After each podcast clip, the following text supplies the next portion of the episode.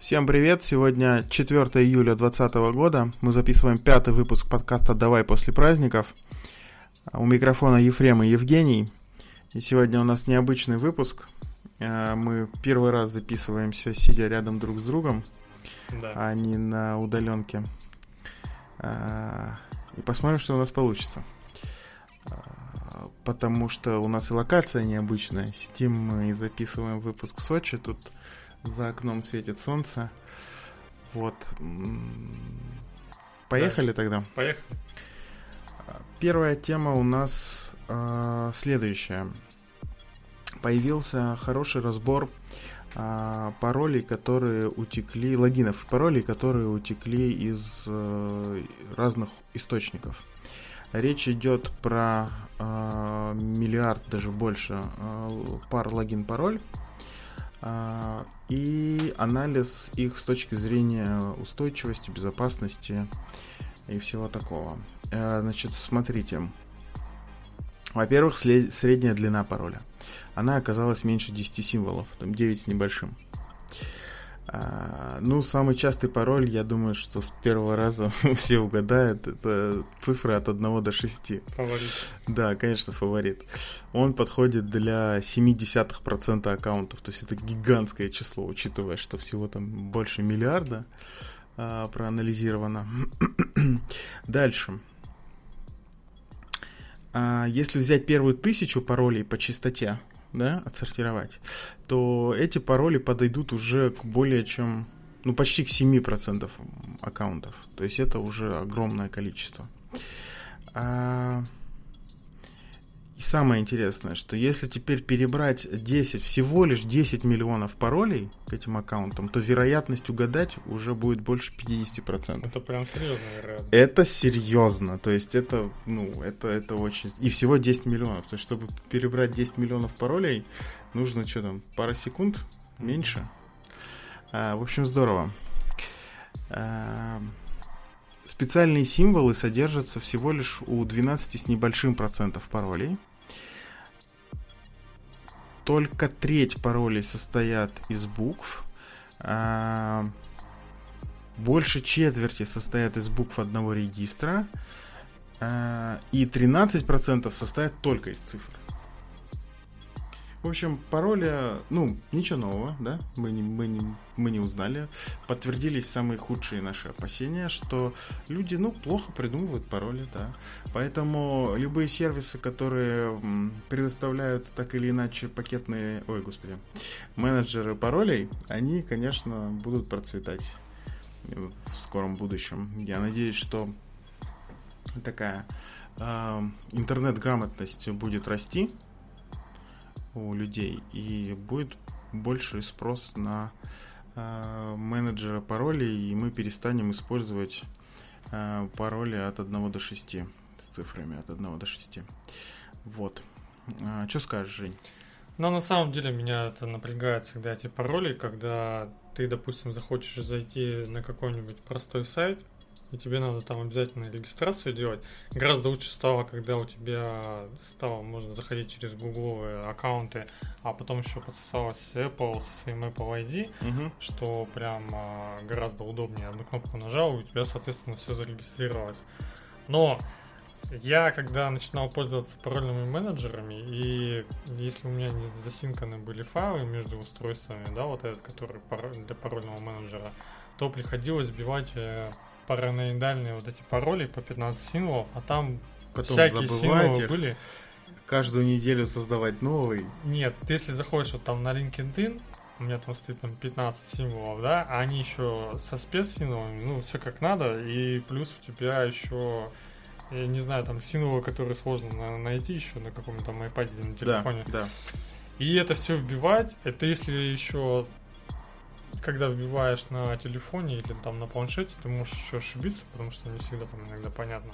И, а потом опять тебе его набивать, если там подтверждение настроек, ну прям очень э, заморочь. И поэтому как раз приходилось э, вот копировать и вставлять, но это не всегда было удобно. На самом деле, что оно все вот должно выглядеть прозрачно и без пароля. То есть э, человек э, не может выдумывать пароли. Это для него прям боль. Ну, настоящая боль. Такое количество паролей, паролями. которые нам нужно вот на сегодняшний день, это уже сложно. Это вот прям выглядит, если я бы какой-нибудь э, управлял агентурой разведки, чтобы у меня было каждому сотруднику свой оригинальный пароль. Но тут, с другой стороны, оно... То есть э, интернет-сообщество достаточно вот молодое, да, когда интернет появился, уже вот прошло вот зрелый, наверное, интернет с какого года, может посчитать, с 2005 с 2000, ну, 2000 Иногда мне кажется, что он сейчас незрелый. Имеется в виду, что вот какая-то критическая масса пользователей, видимо, набралась, вот по моим ощущениям, наверное, 2015 Да, году. Какая критическая масса среди твоих знакомых? Вот, я про то, что у тебя появились там у бабушек, у дедушек там телефоны, они тоже этим интернетом пользуются, тоже забивают эти пароли. Вот прям та вот, та граница там в 50% да, пользователей, которые часто выходят. И с какой возраст считает, ну, то есть это вот элементарная грамотность, наверное, это надо было включать в школу, чтобы оно у тебя и в университете еще что-то было такое, что оно у тебя все время как бы толдычит, толдычит, повторяет тебе этот урок, что используй символы, спецсимволы, минимальная длина паролей, что у тебя они везде должны быть разные, или хотя бы этот, э, хотя бы, наверное, было бы интересно какое-нибудь мнемоническое правило или какую-нибудь песню, ну, знаешь, запоминаешь песню, ее поешь и набираешь пароль. Подсказка, подсказка для маркетологов э, сервисов, которые делают э, менеджеры паролей. На самом деле, мало Придумать мнемоническую э, скороговорку, например. На самом деле, вот пред- представляешь, выпустить приложение, которое будет вот даже с той самой Алисой, которая будет тебе генерировать э, красивую скороговорку к твоему паролю. Ну, то есть у тебя есть А, ты слова. имеешь в виду к паролю скороговорку. Да, ну А. какое-нибудь правило, вот как мы запоминаем, мнемоническое о, это, это хорошая, по хорошая радуге, штука. где Можно- каждый охотник знает, где лежит Да, да. сазан, и ты вот так же запоминаешь Да, такой вот. да. Можно научить, мне кажется, какую-нибудь нейросеть писать стихи, где первое, первое слово в каждой строке будет... Точнее, первая буква первого слова в каждой строке будет составлять твой пароль. Например. Так, да. Что, сделаешь за выходные? Нет. Ну вот это одно из этих. Есть же специальные такие правила, которые типа запоминаешь. Ну ты же можешь любое сделать. Взял какую-нибудь книжку, вот взял Библию, открыл там на, на любимом своей числе и прямо из нее можешь использовать предложение. Оно у тебя везде, в принципе, есть. Это вот эти с этими со шпионскими фильмами говорю, что она принципе текст везде одинаковый, и ты можешь хоть где ее использовать, и тебе не обязательно ее вести с собой Да. зашел в библиотеку, ну, забыл пароль, вообще телефон все потерял. Зашел в библиотеку в любом городе. Ну, не в библиотеку, в книжный магазин. В принципе, перевод э, Библии одинаковый практически везде, ну, вот у новых, да, изданий. И ты, в принципе, можешь его использовать в качестве, ну, ты знаешь где. Где ты можешь колотить. И все, и те- тебе даже парольный менеджер не нужен. Тебе нужно просто знать э, редакцию, кто ее написал, и все. Ну, по факту это такой ручной парольный менеджер. Да, но это прям для это для слишком таких, знаешь, фанатов, которые могут себе это без, без всего делать. Да. Вот я думаю, что, скорее всего, просто низкая культура, но она, наверное, появится через какое-то время. Либо ее просто кто-то придет с решением, а, которое как Ну, раз будет, э, ну, просто избавить. ну, Сам, деле, появится, чтобы конечно. Я, кстати- увидел. Чтобы интернет тебя просто узнавал везде. На самом деле. Я, кстати, э, в одной статье, которая э, приводила возможные профессии будущего, э, видел как раз профессию, которая называется консультант по э, что-то там кибербезопасности или что-то такое, личный консультант по безопасности в интернете, Мгм. вот что-то вот такое. Поэтому, ну да, грамотность увеличится, улучшится, но типа лет через 20. А мы тут пока будем держаться тогда. А, ну вот. А ты сам лично используешь какие-нибудь менеджеры паролей? Я Или ты также пловый пока что? использую X. PassX? Окей. Это что такое? Подожди. Парольный менеджер. Да? Ну, внешний, в смысле, сторонний. Да, да, да. Open Окей. А, open... а, окей. Понятно. Хорошо. Э, Пойдем тогда к следующей теме. Да, можно поговорить по про Redis. То, что фаундер Redis написал письмо на всех в своем этом личном блоге и как раз а, рассказывает про то, что он, он устал и он уходит, что очень, очень даже похоже на ту ситуацию, ну, когда я читал эту статью, очень похоже на ту ситуацию, что было с Гвида, который как раз уходил из питона. Но, Но только Гвида... здесь не было повода такого яркого, как у Гвида с оператором Моржика. Гвида я не помню, сколько продержался на этой должности. Он ну, с 91 -го года? 91 -го года, да. А ушел где-то года два назад. Да, около того. Да, и у тебя получается там, ну сколько, 18-17 лет. А здесь чуть-чуть не дотянул, у него написано в статье 11 лет. Угу. И основная идея была такая, что, кстати, что он как бы больше за идеей, что он больше творец, чем человек, который занимается вот поддержанием всего этого всего этого поезда под названием Redis, который мчится, и каждый хочет э, докинуть ему там правок, плюс надо поддерживать старые э, версии, плюс у тебя всякие компании, которые приходят и пытаются свои какие-то функциональные вещи внедрить. Поэтому а, тут всякое творчество погибает, и даже он написал, что не хватает, в принципе, времени на свои какие-то сторонние дополнительные хобби. Вот. И он как раз э, из-за этого уходит, и неизвестно, чем он будет заниматься. Но выглядело поначалу заголовок, я думал, что он все-таки продал кому-то.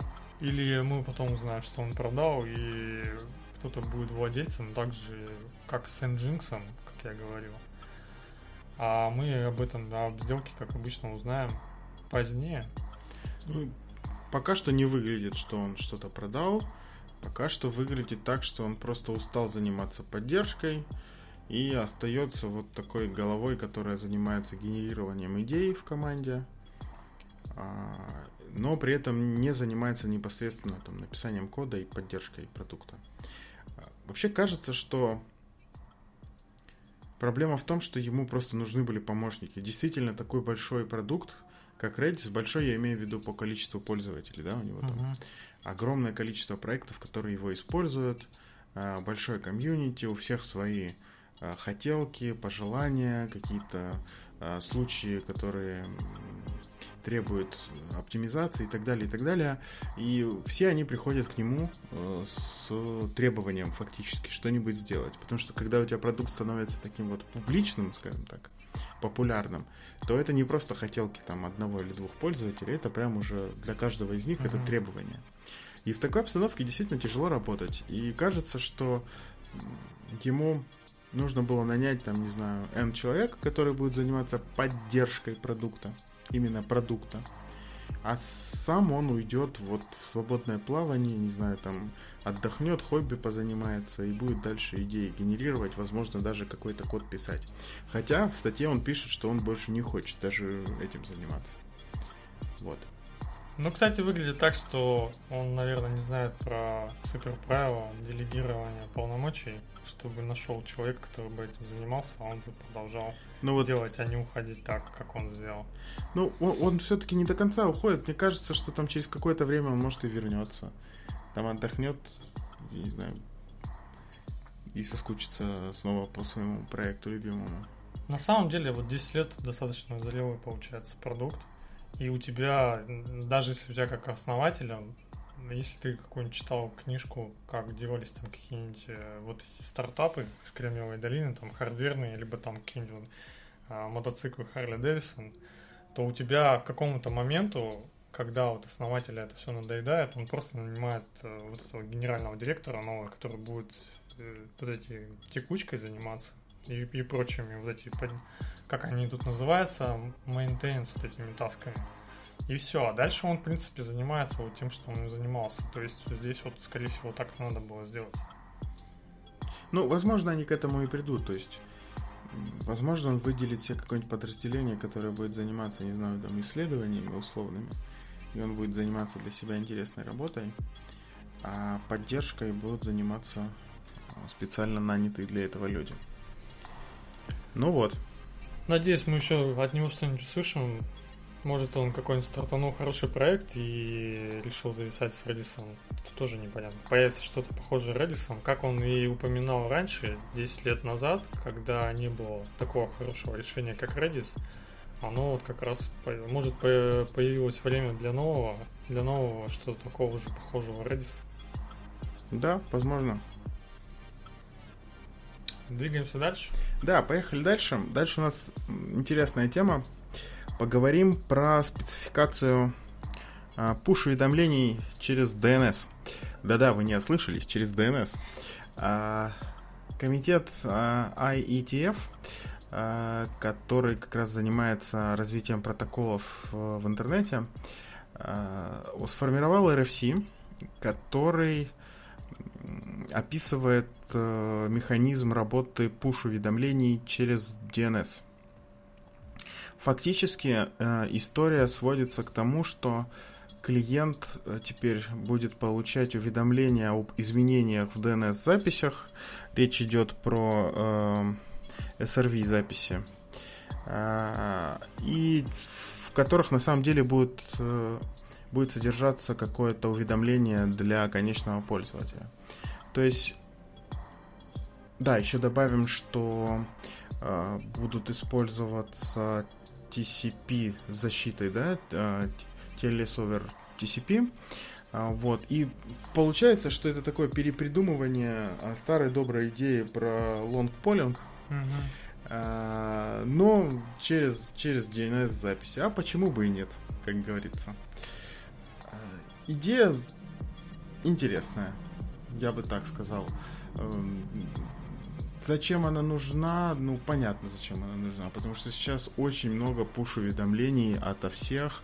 Любой сайт, на который ты заходишь, э, начиная, не знаю, там от э, всяких новостных агрегаторов или новостных редакций и заканчивая сайтом там клуба любителей кактусов, пытается отправить тебе, ну точнее, подписать твой браузер на свои уведомления. И, вот ребята решили, что пора бы это дело как-то вот структурировать, оптимизировать. Посмотрим, что у них получится. Подробно сам RFC я еще не читал, только по диагонали, но вот суть уже изложил. Э, поддержат, не поддержат, не знаю. Мне кажется, что э, всякие компании большие, которым это интересно, они так или иначе участвовали в формировании этих правил, поэтому поддержат. Вот. А, посмотрим, чем вся эта история закончится. А ты вот пуши используешь, Жень? Мне казалось, э, ну вот в текущем варианте то, что они предложили, это, конечно, хорошо в стандарте, но э, так как у нас, допустим, распространен HTTP, HTTPS везде, и уже даже Google или Firefox мы увидели DNS over э, HTTPS, да, да. то почему бы не, не использовать там веб-сокеты поверх HTTPS ну, вот эти секьюрные сокеты и делать те же самые push-уведомления. Ну, то есть это вот прям реально по-быстрому и секьюрно, и, и там у тебя даже DNS уже есть. Это, видимо, выглядит как... Э, ну вот новость выглядит для меня, как будто какая-нибудь там крупная компания просто протолкнула вот эту идею для внутренних оптимизаций у себя в этих э, в кластерах с серверами. То есть они убрали вот этого демона, и, грубо говоря, из, из э, виртуалок с бэкэндом, из, из контейнеров с бэкэндом, и унесли это на уровень DNS серверов. Но Ты оно очень сказать? удобно, когда у тебя вот э, все, как мы этот э, решили, что у нас куча всяких микросервисов в компании, там какой-нибудь большой, да, и тебе надо достаточно быстро обновлять эти DNS-записи для множества, множества контейнеров, и оно вот это все будет работать гораздо быстрее. Я не знаю насчет того, что если вот ты DNS-записи меняешь, и как оно у тебя быстро будет распространяться, но вот. ты можешь контейнеры, если у тебя как раз там третьего уровня DNS-записи делать и распределять, допустим, на высокие нагрузки, да, распределять. И у тебя, считай, контейнер завелся, он у тебя сразу же получает DNS, ну, обновленный DNS таблицу для резового в тот же момент, когда у тебя на DNS-сервере у тебя поменялось. Понимаешь? И, в принципе, это будет... Э, то есть, контейнер у тебя будет готов, как только готов. Вообще, как все будет готово. А не то, что он тебя там будет ждать, пока у тебя какой-то запрос произойдет. Не знаю, не знаю. А, посмотрим, что из этого всего выйдет. А, вот этот вопрос, который ты сказал, он, конечно, интересный. Про то, как, как быстро эти записи будут обновляться, да? Потому что тут же нужна мгновенная фактически скорость. Мгм. А, вот. Ну, посмотрим. Видимо, тут тоже нас ждут какие-то изменения. Окей, пошли дальше. А, Следующая тема у нас такая, немножко не про новости, А про книги. а а про книги. Э, Давай, расскажи нам. Вот. Решил я, значит, э, полететь записывать подкаст э, в Сочи. Соответственно, у тебя есть примерно 5 часов от твоего дома до, это, до гостиницы в Сочи. И, с- и хотелось бы, конечно, какую-нибудь книжку по-быстрому заслушать, да? И Так. у тебя примерно за 5-6 часов ты можешь осилить э, 200 страниц, ну вот аудио формате. И таких книг достаточно О, много. а ты, а ты из тех, кто слушает аудиокниги? Ну, я этот, э, когда летел в самолете, там свет выключен, и в аудио будет гораздо удобнее, чем сидеть с Да, это фонариком. правда, это правда. Но я просто не могу даже вот в таком формате. Я лучше просто буду смотреть в потолок, чем буду слушать аудио. А в аудио достаточно удобно, если у тебя она написана структурирована книга, то есть у тебя там есть эти оглавления, ты понимаешь, что у тебя будет дальше, как оно, в принципе, автор развивал всю идею. То есть у тебя он подготавливает, подготавливает основная часть, потом завершает, и все это повторяет вместе с этими, с, э, подво- с подводом итогов и примерами. Ну, все равно не могу. Это мои проблемы, конечно, я, Да. я понимаю, ну, ну вот просто. Твои проблемы Да. надо просто вот чаще слушать аудиокниги, и ты, наверное, нет, можешь нет, под- спасибо. Я, я просто буду читать в подходящих условиях. Так вот, э, книга называется «Магия утра». И идея там такая, что людям обычно, ну вот если так подводить э, кратко одной фразой, что людям не хватает времени на какие-то новые дела, которыми они хотят заняться, да, и они, соответственно, новые дела никогда не стартуют. Вот. И автор к этому проблеме подошел такой, так, я хочу там начать учить английский. Ну, или Так. какой-то новый навык, либо там вот как мы записывать подкаст, либо еще что-то новое ты Так. хочешь сделать. И тебе, соответственно, на это надо как-то уделять время. Вот, он начинает с того, что почему бы мне под конец рабочего дня не начать это делать. Вот. Он приходит к тому через неделю после этого, что в конце рабочего дня он не может это делать, потому что он дико устает, так как у него было Разумно. там ворох дел. Да. Потом ну, он отмел вариант с тем, что делать это вечером, и подумал, можно сделать это на обеде. То есть ты можешь какие-то дела брать там, ну, 20 минут, да, на какое-то минимальное, вот, как у меня было с китайским, потихоньку там два иероглифа ты выучишь и рисовать за 20 минут. Ну, то есть ты поймешь, как рисовать и, по крайней мере, учишь. А если ты берешь его по два иероглифа в день, учить по 20 минут, то у тебя 365 дней, умножаешь там на ну, 2, понятно, то да. у тебя, в принципе, получается половина этих, э, половина вот этой вот лексики, которую обычно используют. Ну, это, это просто классно. То есть это просто 20 минут. Соответственно, в чем была проблема с обедом? С обедом была проблема то, что времени обычно не находится на обеде. И у него тоже не получилось. И Они последний... находятся, потому что ну ты ешь Нет, ты по-быстрому, ешь, да, ты ешь, и ты продолжаешь всегда- заниматься рабочими вопросами. Да, и, и ты Да. еще не всегда можешь это сделать и отвлечься. И в основном он тоже начал пропускать, и у него ничего не получалось. Вот, остался у него последний вариант. Это Выходные. Утро. утро. Нет, я бы, я бы начал с того, что я бы сказал, что я буду этим заниматься в выходной день. Выходные тоже странная концепция в плане того, что в одной из книг была тема, что человеку очень сложная концепция делать какие-то вещи через день. Потому что у тебя вот психологически в голове ты не можешь... Ну ты, короче, если раз пропускаешь, потом через день, и, и потом начинаешь, получается, три дня у тебя ничего не делал, ну, если ты пропускаешь, то у тебя потом таких промежутков будет становиться больше. А если ты каждый день фигачишь, то ты такой э, под конец дня такой говоришь, да, я это сделал, я завтра это сделаю. И у тебя вот это вот... И ты каждый день не вспоминаешь, делать ли тебе сегодня или не делать. А плюс у тебя еще А выходные. не или надо, не надо вспоминать. Я просто знаю, что вот выходной, типа суббота. Сегодня там день, когда Ну. я пойду купаться в море, а еще там я позанимаюсь чем-то новым. Ну, это вот то же самое с этими. Я тебе просто привожу пример. э, Был пример с этими с таблетками, то, что люди забывают пить какие-то, ну, тебе там дали 5 разных препаратов, Так. ну, 10, а тебе надо они в раз- с разным циклом пить.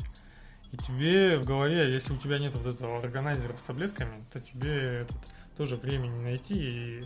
Ну, если ты будешь из каждой брать, Да глупости, короче, да сложности. глупости. Я вот прям сейчас пью там сложно. 4 или 5 видов таблеток прописанных. У них у всех была разная длительность, разное время. То есть я закончил одни, потом начал другие. Просто берешь на бумажку, записываешь, что ты пил вот это, вот это, вот это, вот это. Ну, вот это Все, организовано. через, через там два дня ты уже помнишь, что тебе нужно пить, и даже в бумажку смотреть не нужно. А вот у тебя вот куча вот таких мелких дел с хоббиями, и ты не всегда... То есть тебе-то тебе обязательно, со здоровьем тебе обязательно на это Да, делать. да. А тут можешь ты, ну, хобби, ну, пропустил, ладно, не, сегодня не выучил эти два иероглифа, ну и ладно. И оно у тебя потом все подтухает, Да, подтухает, и не вариант. Да, с этими делами, да, согласен, хорошо. Так вот, он решил, что все-таки утром. Я правда Нет, правда- он не решил, у него остался последний вариант. А, так. Последний вариант остался утром, но он к нему подошел в конце, потому что утром Да. он дико не хотел. Ну вот, тут я его понимаю. Как, как, и, как и многие люди, понятно, что утром не особо-то и хотят. Да. Вот. И он этот э, про эту проблему разговаривал со своим другом. Тот ему сказал, типа, ты попробуй с утра, с утра типа заняться бегом. А он, а он к чему это подошел? То есть у него какая была проблема? Он э, повяз дико в долгах, там под полмиллиона долларов. О, И так он после- еще играл после- в карты. Нет, после кризиса-то вот этот А. 2008 год. Окей. И, соответственно, он ходил такой подавленный, в депрессии, и этот э, и не мог решить, где ему эти полмиллиона взять, заработать, чтобы дать эти кредиты. И как раз начал этот, э, с другом разговаривать, друг ему сказал, типа, а ты попробуй вот рано с утра встать и займись, допустим, пробежкой. Рано это во сколько? А он ему предложил на 6 утра. О, господи. Вот. А, идея какая была? Идея была в том, что он ходил вот с этими проблемами, которые в голове, и он описывал это так, как будто у тебя эти пинг-понг мячики для пинг-понга в голове постоянно скачут, короче, внутри этой черепной головки и никогда тебе не дают расслабиться.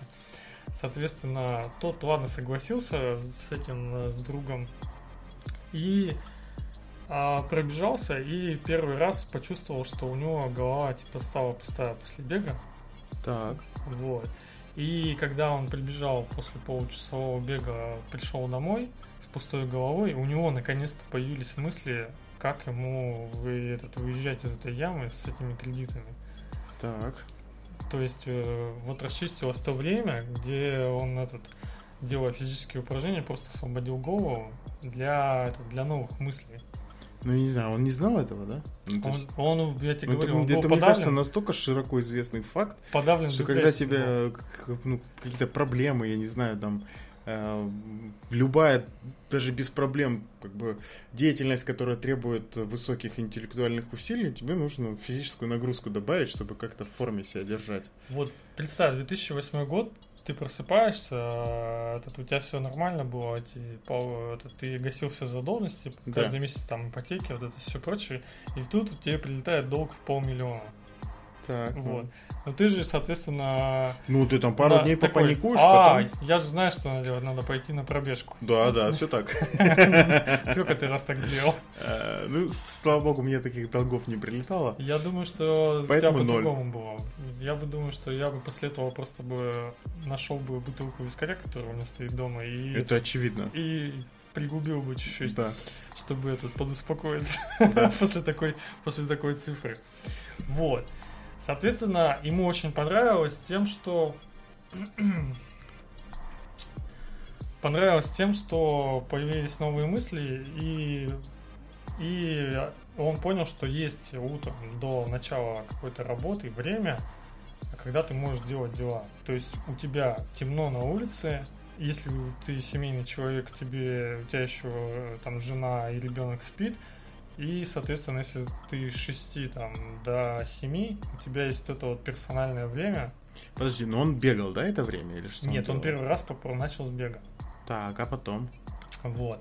А потом он начал э, общаться с другими людьми и вот эти расширять, э, как они, вот эти все практики, которые тебе стартуют день. Вот. И я, я конечно, этот... э, Я, конечно, спущусь к моей, к моей самой вредной привычке. Это откладывать будильник по, О, да. по, по 9 минут. Это моя любимая привычка. Вот. И в этой книжке он как раз и рассказывает, как она решается. А, Там алгоритм примерно такой, что у тебя всякие быстрые мелкие дела запускают большие дела. То есть ты- Например. ты встаешь, прям сразу встаешь и идешь э, выключать будильник, а будильник у тебя находится как можно дальше, ну, чтобы ты его слышал. Ну, вот, ну, давай, давай, послушаем. Я уже вижу, что это пессимистичный Да, я, я, я тут скептически э, У щурюсь. тебя надо а, только этим Потому что, ну, я пробовал, я, я выключаю будильник и пароходным, спокойно этим, ложусь обратно спать. пароходным гудком тебя, если такой будешь, чтобы у тебя... Во, вот это, вот это Кровь из сработает. ушей пошла, Да, и да, ты да, пошел да. в ванну уже Да, вымывать да. эту кровь.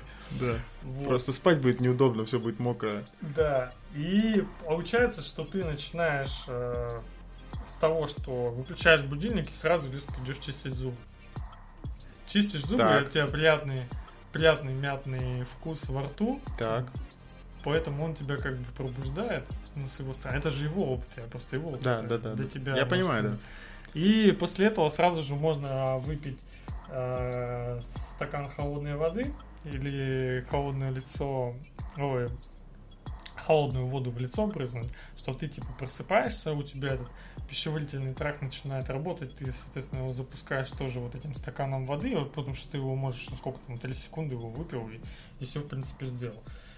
И вот у тебя, у тебя уже, в принципе, стартанул день. Вот. Так. И хотелось бы как раз попробовать вот эту тему. Вот. Еще там из этой книжки самое интересное было то, что я как раз тебе вчера рассказывал, что ты не высыпаешься, ну, думаешь, что не высыпаешься, на самом деле, если ты типа спишь 7 часов, там 6 часов или 9 часов, на... у него там из исследований было то, что ты, если ложишься с мыслью, что ты не выспишься, значит, ты не выспишься. А если ты ложишься, да, мне хватит 6 часов, я высплюсь завтра супер много дел всяких прочих, А что за, чё за исследование? Есть ссылочка? Да, у него там есть в этом... в- в Я этих бы, я бы прям посчитал, давай. Вот, и это было. Но у меня как раз была эта тема с этим, с будильником. И я, наверное, как раз на следующей неделе попробую, посмотрим. О, И подожди, то есть ты, ты отписать. на следующей неделе будешь проспаться в 6 утра, я правильно понял? Да, да. я- Да? Ну, я неделю попробую, мы как раз, наверное... Ну давай, в субботу, в следующую субботу мы с Да. тобой Даже проверим. пять дней попробуем, и я расскажу. Давай, давай. Нет, почему? Ну, шестой. Записываться мы не будем в 6 утра, я, я тебя сразу предупреждаю. Ну, всё. Окей, хорошо. Хорошо, это интересно. А, Как и- у тебя получится? И чем, в чем фишка-то была бега? Э, Он это мотивировал с того, что ты должен как бы начинать утро с ритуала личного успеха. То есть у тебя как типа О, задался вот день. тут сейчас я начну бомбить. Ну-ка, ну-ка, ну, у ну-ка. тебя вот этот вот ты день, ты не поленился, пошел побегал, да, и, соответственно, у тебя уже вот так вот энергично день А что за ритуал-то? Ну вот, у него вышел ритуал вот побегать с утра, понимаешь? А, У тебя отличный вот такой вот успех, как ты день начал, так он тебе и, в принципе, пройдет. То есть ты, если уже нашел... Нет, с бегом, силы- с бегом я согласен. Я думал, когда услышал слово ритуал, что речь пройдет про какие-нибудь свечи, я не знаю, там специальную позу, Специальный. коврик, там посмотреть на солнце, пока оно в такой-то фазе, не знаю, еще что-нибудь. И тут бы я, конечно, забомбил. А бег, ну да, бег, я согласен. После бега сложно себя чувствовать каким-то вялым. Да. Потом он в какой-то момент переключил себя на, на йогу. Так. Вот. Это тоже помогает. Я, кстати, не пробовал. Ты пробовал йогу? Йогу. э, Я пробовал один раз в жизни. э, Было, было прикольно. Но не стал бы продолжать. Но почему-то вот не стал продолжать. Выходит так, да. Ну вот если у тебя бы домик был бы в Красной Поляне, ты бы начал йогой заниматься. Я думаю, что это не связано. А я думаю, связан. Там же красивый вид. А Вот. как это связано с тем, занимаюсь я йогой или Ну нет? ты красивый вид делаешь эти всякие... По-моему, красивый вид хорошо подходит к э, виски, коньяку, вину и прочим другим Ну понятно. алкогольным напиткам. Да. И этот э, еще две, наверное, два важных урока оттуда, которые, которые мне понравились. Это минут, наверное, 10 тратить в день на, ну, у него там ну, 5-10 минут тратить в день на написание дневника. Ну, то есть, э, вот такие вот практики. Это как было с этим а, с управлениями задач, что как оно там называлось? А, джедайские техники. Там как раз была сделана тема, чтобы ты все время не крутил у себя задачи в голове, да, ты Надо за- их выписать. надо их выписать, тогда у тебя голова будет пустая, Да. и туда будут приходить новые идеи, как эти задачи делать. И тут примерно, как я понял, по такой же технике ты ведешь дневник, соответственно, ну какие-то там твои эти, ну вот, допустим, хобби ты какие-то ведешь, такой планируешь. Сегодня я там поиграю на, на клавишах, там 10 минут точно. И этот в конце 5, 5 минут с утра, там 5 минут вечером, и в конце ты прям такой подводишь итог, и раз в неделю тоже подводишь итог. И самое классное, что из э, вот этих вот простых там буквально по параграфу ты пишешь э, в начале, ну, два параграфа у тебя в день, если получается, то есть это достаточно мало, если ты быстро печатаешь, да, ты подводишь э, итоги за весь год, когда читаешь и смотришь, допустим, если ты туда писал мысли, как у тебя отношение к каким делам менялись. Ну, то есть, вот ты думал там про какую-нибудь А оно мне зачем? а ты смотришь, как у тебя это все двигалось, как у тебя принимались решения, и потом, А оно мне зачем? потом ты можешь понять, что если ты начинаешь заниматься новой какой-то деятельностью, ты понимаешь, что видишь весь процесс, что если у тебя даже не получалось, то, допустим, ну как они у тебя... То есть это Эти истории тебя будут подбадривать. Там пошел ты вот учить что-нибудь или делать. Вот йогой ты пошел заниматься. Ты такой говоришь, вот, а я два года уже занимаюсь, потому что я типа там надо было просто месяц там или два пере- пересилить, прям там насильно ходить, а потом ты начнешь кайфовать. Ну, допустим, Не знаю, я- мне вот, мне как вот не пример. нужно это все записывать, чтобы вот такие выводы сделать. Ну, то есть, я без записи уже за собой это все прекрасно замечал. То есть, ну, это правда. Если ты хочешь чем-то заняться, что поначалу кажется не очень интересным, ну, те же клавиши. Чтобы научиться нормально играть, нужно не по 5 минут там утром вечером, а по 9 часов в день тратить на это. И поначалу это будет прям вот очень интересно, потому что ты будешь играть, ну, вот как ребенок, да? Мгм. Ну, ты и был ребенок, когда начинал, ну, там, в моем случае. Но потом, когда ты видишь, что что-то начинает получаться, ты уже там не задумываешь, не смотришь на часы, когда же уже можно будет уйти отсюда. Вот. И к чему я подвожу? Вот ведение дневника это вот как раз э, одна вот из этих техник, а на самом деле основная вот эта вот, как сказать, фича, то, что у тебя этот э, начинает это все работать, потому что у тебя есть э, ответственность. Ну, то есть у тебя перед кем-то есть ответственность, соответственно, Во, вот тут я, Вот. тут да, и тут А, я поддерживаю. вот. И, соответственно, вот этот дневник это вот как одна из техник по поводу своей ответственности. То есть, То есть ты- это как, это примерно как дать обещание там Да, кому-нибудь, что ты что-то сделаешь. И тут примерно у тебя оно как, как прогресс, видимо. И ты, ты скорее всего, Да, соревнуешься, ты пишешь своему Вот, будущему. вот, вот, вот. Это такой немножко соревновательный эффект, может какая-нибудь геймификация, Мгм. а, что вот если я сейчас ничего не поделаю, то мне записать-то нечего будет. То есть получится, что я ничего за сегодня не сделал полезного. Да, это, это, это, наверное, на многих людей может сработать.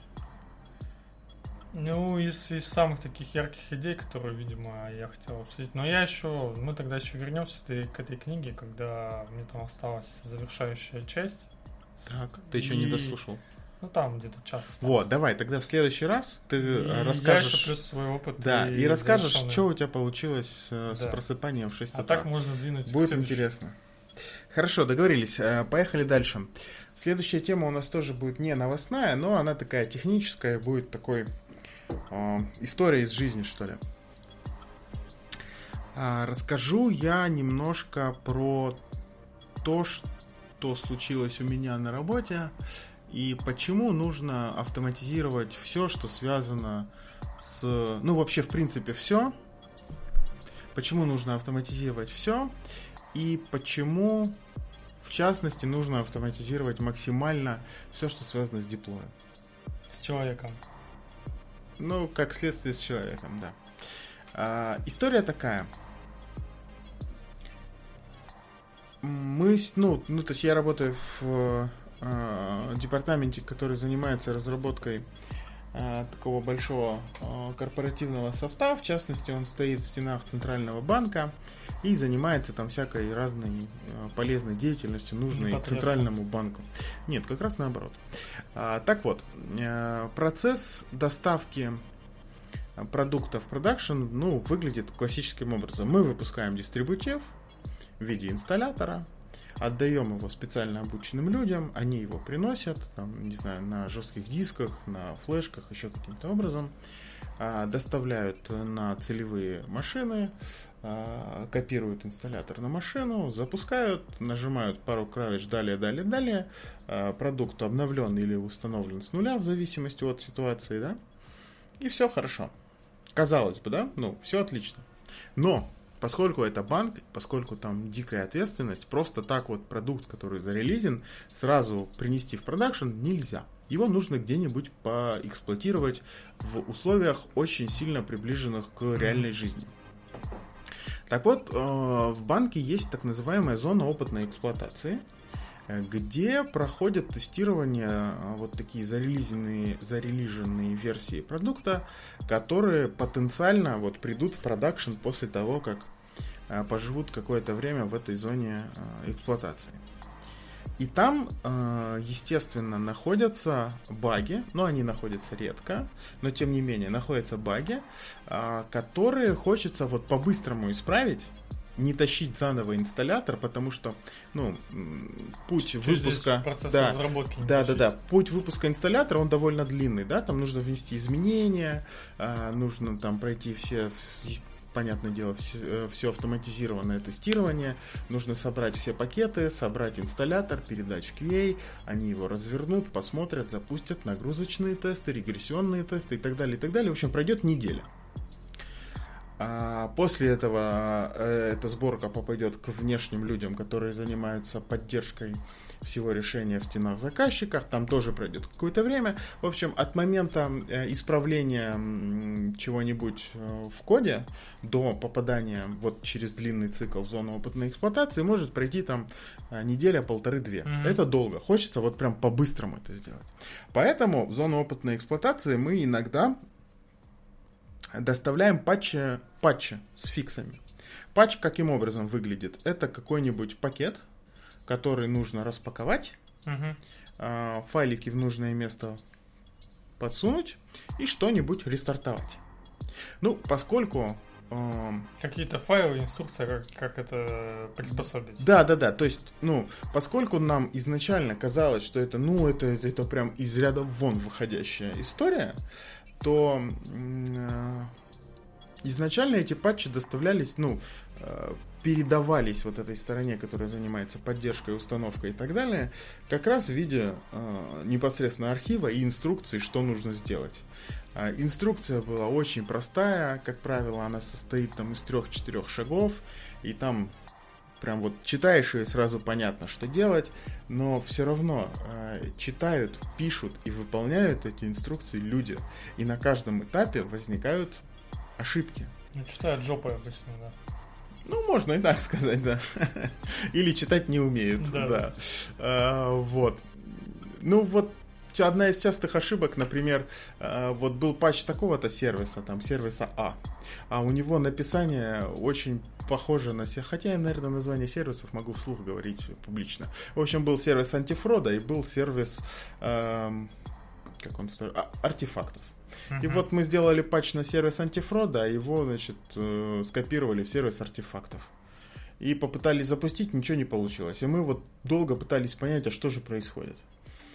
Потом вот одного из коллег осенило, что, ребята, вы делаете прям конкретно не то. Вот. Э, и таких историй возникает, ну, много, да, вот в сумме за год мы теряем большое количество времени, на проработку вот таких вот э, моментов, когда человек ошибся. На нашей стороне, когда составлял инструкцию, на стороне человека, который применял инструкцию. Э, плохо, очень плохо. Казалось бы, вот надо взять, потратить там один день разработчика, который подготовит инструменты для формирования вот таких вот автоматизированных патчей. Вот так сходу кажется, что ты берешь какой-нибудь сценарий под Ansible, пишешь, угу. заворачиваешь это просто в архив, э, где уже захардкожено вообще все. То есть человек, который исполняет этот сценарий, он не должен думать про про параметры, про то, как его запускать, там, что подставлять, потому что тут он тоже ошибется, и мы придем к тому же самому. Он должен просто взять этот архив, принести на целевую машину, распаковать и, и все.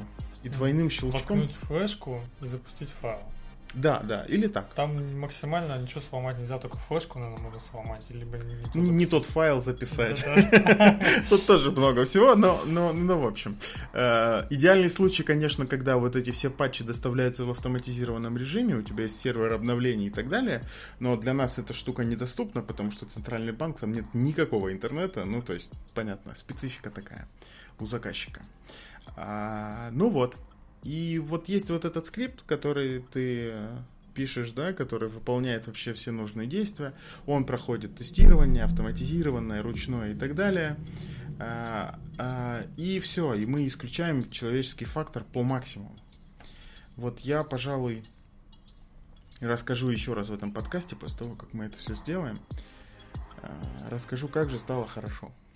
Ну, у тебя метрика есть на то, что количество А метрика, метрика у меня будет такая, она будет абсолютно искусственная, ни о чем не говорящая, субъективная. То есть я скажу, смотрите, мы сделали, у нас прошло э, три раза, ну, то есть три раза мы использовали, и было там столько-то проблем. Но я думаю, что я скажу, было ноль проблем. Посмотрим, сколько будет на самом деле. Это идеальный вариант, да?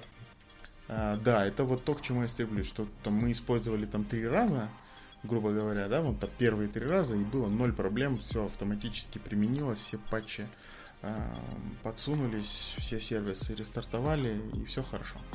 А самое главное, человек не тратит время на ручное копирование, перезапуск. Надо понимать, что человек, который применяет вот этот патч даже в зоне опытной эксплуатации, которая, ну, фактически к ней требования не такие жесткие, как к продакшену, а все равно для него это стресс потому что он, uh-huh. он, он постоянно напряжен и думает о том, чтобы как бы что-нибудь не уронить. Вот. А тут с него эта ответственность будет снята. И абсолютно правильно снята. Но это выглядит путь э, к тому, что Ефрем познакомился с Continuous Delivery. Ну, не то, что познакомился, знаком-то я с ним давно, но такие, такие наконец-то в этом проекте он будет применен, да. Да, выглядит классно. Да. Посмотрим, посмотрим, что получится. А у тебя есть какие-нибудь истории вот такие, связанные с тем, что вот не было времени автоматизировать, казалось, что э, вот такое ручное действие займет меньше времени, чем автоматизация. Но оно всегда выглядит э, в том варианте, что если ты такой, да, то есть э, это как, знаешь, задача выглядит изян ну, угу. по сложности. Вот в итоге оказывается, ну тут, в принципе, руками там три строчки поменять, и все это за, зафигачить может даже этот э, не проверять на синтаксическую валидацию. О, да, да, да, знаешь, ну то уже пятница, да, тебе да, уже да, надо да, идти. Да, это вот. известная тема. В итоге основное правило получается такое, что ты экономишь в начале время, потом больше, там, в два-три раза больше тратишь в конце вот конечно, этой реализации конечно. задачи. То есть ты просто тупо сэкономил в начале, а проиграл в конце. Это примерно как история с начинающими, а, даже не знаю, как сказать, инженерами, что ли, в целом, да, которые говорят, что, знаете, вот, э, писать тесты времени не было. Угу. Я вот пока руками проверяю. А потом вот если попросить э, хотя бы на пальцах хотя бы тут те случаи, которые он помнит, вот просто просуммировать время, которое он потратил на ручное тестирование или на исправление багов, которые можно было бы очень быстро найти, то кажется, что эти две величины отличаются на несколько порядков. Ну, есть такое, да. Но это опять тема тестирования. Если у кого-то есть тестирование, пригласили бы и обсудить. А, да, давай, давай вот про это поговорим сейчас. А, я думаю, что пригласим. Мы легко найдем человека из тестирования. Я даже, я даже знаю, кого мы пригласим. Угу. А, вообще, со следующего выпуска, пожалуй, у нас с какой-то периодичностью начнут появляться гости. Да. Мы будем говорить с ними про разные интересные вещи. Возможно, с кем-то будем просто обсуждать новости, но у нас появится третье мнение. А будут выпуски, когда мы будем вот с человеком, который сделал, делал, сделал или делает что-то такое большое и интересное. Будем прям весь выпуск говорить об этом без обсуждения каких-то новостей. Со следующего выпуска тогда начнем. Да. И про тестирование есть уже кандидаты. А, ну, у меня в голове, по крайней мере. Я не знаю, согласятся ли они. Я думаю, что согласятся. А, так что эту тему мы еще подробным образом обсудим. Я думаю, можно уже тогда заканчивать. Из основных тем мы все обсудили. Да, все обсудили. А, всем спасибо. Всем спасибо. Пока-пока. Пока-пока.